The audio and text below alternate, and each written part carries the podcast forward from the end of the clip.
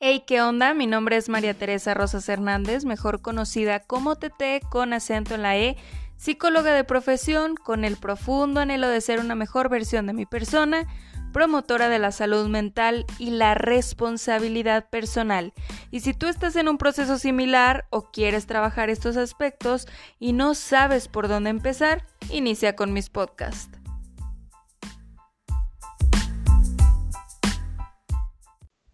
Hey, ¿qué onda? ¿Cómo estás? Espero que te encuentres muy bien, que estés muy estable emocionalmente, que si ya fuiste a ponerte tu segunda dosis en Zamora, Michoacán, pues espero que no tengas tanto síntoma, que no te duela tanto el brazo, porque yo en lo personal, pues sí, sí me anda causando cierto, cierta molestia, pero nada del otro mundo me llena de satisfacción saber que al fin ya me pude poner mi segunda dosis. La verdad es que era un escenario que yo veía uy, muy lejano, pero al fin se hizo una realidad. Y si tú que me estás escuchando todavía no te pone ninguna de las dos dosis, ¿qué estás esperando? Ya ve y póntela por favor en cuanto tengas la oportunidad,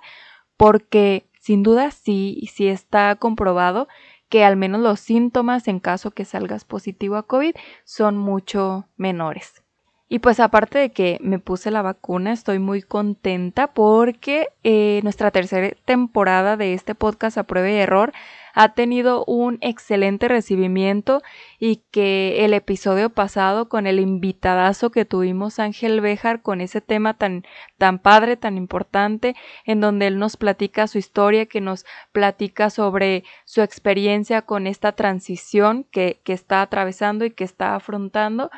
pues el mensaje llegó correctamente a las personas que tenían que llegar, los comentarios fueron súper bonitos respecto a su proceso y también ha sido un episodio que causó muchas dudas, así que me di a la tarea de buscar un especialista con el cual podamos resolverlas y eso me tiene muy emocionada también porque es una persona a la cual yo admiro muchísimo, nada más que por temas de fechas de trabajo no hemos podido agendar, pero ya es un tema apalabrado. También me tiene muy feliz la evolución que ha tenido el podcast, que al fin me animé a hacer una colaboración. También eso considero que para mí ha sido un reto superado.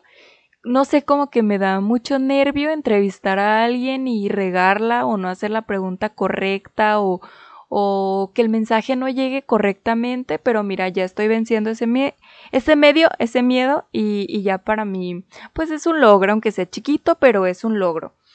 Considero también que así como eh, el podcast ha, evolucionado en cada uno de los episodios, yo también de manera personal e introspectiva, porque cada que te cuento una situación, cada que te cuento una experiencia, me ayuda muchísimo a resignificar y, es que este podcast se ha convertido casi que en un diario emocional en donde le doy forma a situaciones que en su momento no tenían tanta o que no alcanzaba a reflexionar con la misma madurez y herramientas que tengo el día de hoy. No digo que sea la más madura del mundo, para nada, en absoluto, pero al menos sí tengo dos que tres herramientas diferentes a las que tenía antes. Y también me encanta haber eh, crecido de esta manera contigo, en donde te has dado también la oportunidad de platicarme experiencias, este podcast y, las redes sociales me han ayudado a conectar con muchas personas y muchas situaciones que están atravesando y te agradezco muchísimo por esa confianza, te agradezco porque te tomaras el tiempo para abrirte y expresarme tu sentir. Espero que de una u otra manera pues te haya dado algo de calma, algo de tranquilidad o mínimo te haya dejado con una perspectiva diferente. Lamentablemente no siempre afronté la vida y, los retos de la vida cotidiana de la manera más saludable posible, tanto así que hoy día estoy cargando con algunas secuelas o estoy experimentando secuelas como lo es la colitis, la gastritis, dolores en la espalda y algunos otros padecimientos porque no alcancé a resignificar en su momento momentos de enojo, de estrés, de preocupación y es que me viví durante muchos años en estas tres emociones. Así, mira, yo brincaba de una a otra y así todos los días. Era el ciclo sin fin y pues obviamente le di en toda la torre a, a mis tripas. porque fui muy, muy visceral. Y a la fecha soy muy enojona. Trato de, de, mejorar ese aspecto de mi vida, pero sí me está costando muchísimo. Y hablando de padecimientos y situaciones del tipo, pues ya sabes que hace exactamente dos años llegó a mi vida la mentada señora ansiedad y tengo un episodio al respecto, ojalá te puedas ir para allá, si es que no lo escuchaste, hazlo y luego acá te espero de regreso. Fueron dos años tormentosos, fueron dos años difíciles, fueron dos años de preocupaciones, fueron dos años de eh, incertidumbre también, porque no sabía, no sabía lo que me estaba pasando, no sabía ponerle nombre, no sabía lo que en realidad sucedía dentro de mí y tampoco me interesaba. No me importaba, honestamente, saber qué era, yo solamente quería que eso parara, que un día me levantara y todo desapareciera y mi vida fuera como antes, pero no fue así. Y mientras estaba en este proceso de no querer saber qué era, pero al mismo tiempo querer que terminara, un día mientras estaba en YouTube perdiendo el tiempo, viendo un canal de cuidado de la piel, evadiendo como siempre, la host de ese canal platicó sobre su experiencia con la ansiedad, platicó su, su situación, su experiencia, su historia,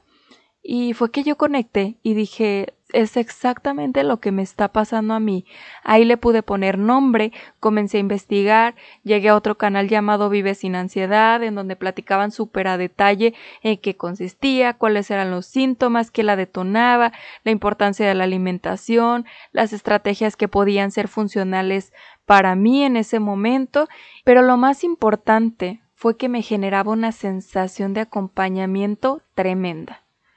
Yo en ese entonces estaba en este pensar de qué culero se siente, que nadie te entienda, que nadie te comprenda, que nadie te oriente,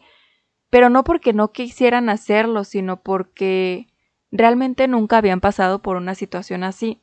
Entonces, ¿cómo acompañas, cómo orientas, cómo aconsejas o cómo apoyas a alguien que tú no entiendes? Y por eso comencé un tratamiento integral con un internista, con un psicólogo, con un nutriólogo en donde obviamente toda esta situación fue mucho más llevadera y fue entonces que me animé a platicar en redes sociales todo lo que me estaba pasando, todo lo que eh, estaba experimentando y gracias a eso varias personas me escribieron y me contaron sus experiencias y ahí fue cuando dije realmente no estoy sola, solo que nadie lo expone, solo que nadie lo platica, porque a lo mejor sentimos cuando estamos afrontando una situación del tipo, sentimos que nos estamos volviendo locos, sentimos que nos van a juzgar, sentimos que se van a reír de nosotros. Y es que, eh, por ejemplo, en redes sociales, fíjate bien, y la mayoría de lo que se proyecta son vidas perfectas, cuerpos perfectos, en Facebook, Instagram, TikTok, en todas las redes sociales. Entonces, ¿cómo te vas a animar a platicar de algo que no es tan alegre, de algo que no es tan perfecto, pero es necesario hacerlo. Tenemos que llenar las redes sociales de realidad, y no digo de crudeza, digo de realidad en donde te animes a platicar lo que te está pasando y que varias personas conecten con tu historia y que generemos ser una red de apoyo muy chingona. También en este proceso identifiqué que estaba cambiando muchísimo yo como persona, que empezaba a mentir constantemente para que nadie notara que estaba atravesando un episodio, comencé a aislarme porque los ataques de pánico sucedían en donde menos lo esperaba, con quien menos lo esperaba, y me estaba convirtiendo en pocas palabras en algo que simplemente no me gustaba. Había trabajado a lo largo de mi vida en ser una versión honesta, de ser una persona que no le tenía miedo a exponerse, pasé a ser una persona llena de miedos. Y pues necesité mucho tiempo en compañía de mi psicólogo para entender por qué llegó a mi vida la mentada ansiedad y qué era lo que me estaba enseñando. Pero mientras lo entendía, me di cuenta de que no quería que pasara desapercibido mi proceso y que yo no quería pasar desapercibida y quería encontrar el medio adecuado y, buscar la manera de hacerte llegar un mensaje de resiliencia, un mensaje en donde no te sintieras solo, que te sintieras acompañado, que sintieras básicamente lo que yo sentí aquella vez que conocí ese canal llamado Vive sin ansiedad. en donde te platicara constantemente pues que la vida se trata de cagarla muchas veces, pero aprender de esas experiencias y no se trata de regarla una y otra vez sin sentido, sino de llegar a ese nivel de conciencia en donde puedas reestructurar situaciones y las puedas mejorar. Porque después del dolor y después de toda esa culpa, después de regarla, hay muchísimo aprendizaje que tenemos que rescatar y que tenemos que voltear a ver. Y quizás esto ya te lo he dicho en otros episodios, pero estoy segura de que no te había platicado 100% del por qué fue que iniciamos este proyecto tan bonito llamado A prueba y error, que sin duda fue tan doloroso o casi tan doloroso como parir un bebé, pero el dolor fue emocional, porque en cada uno de los episodios saqué demonios que no sabía que tenía, que no conocía y que me tocó enfrentar. Estaba tan acostumbrada a vivir el dolor y la vida como una tragicomedia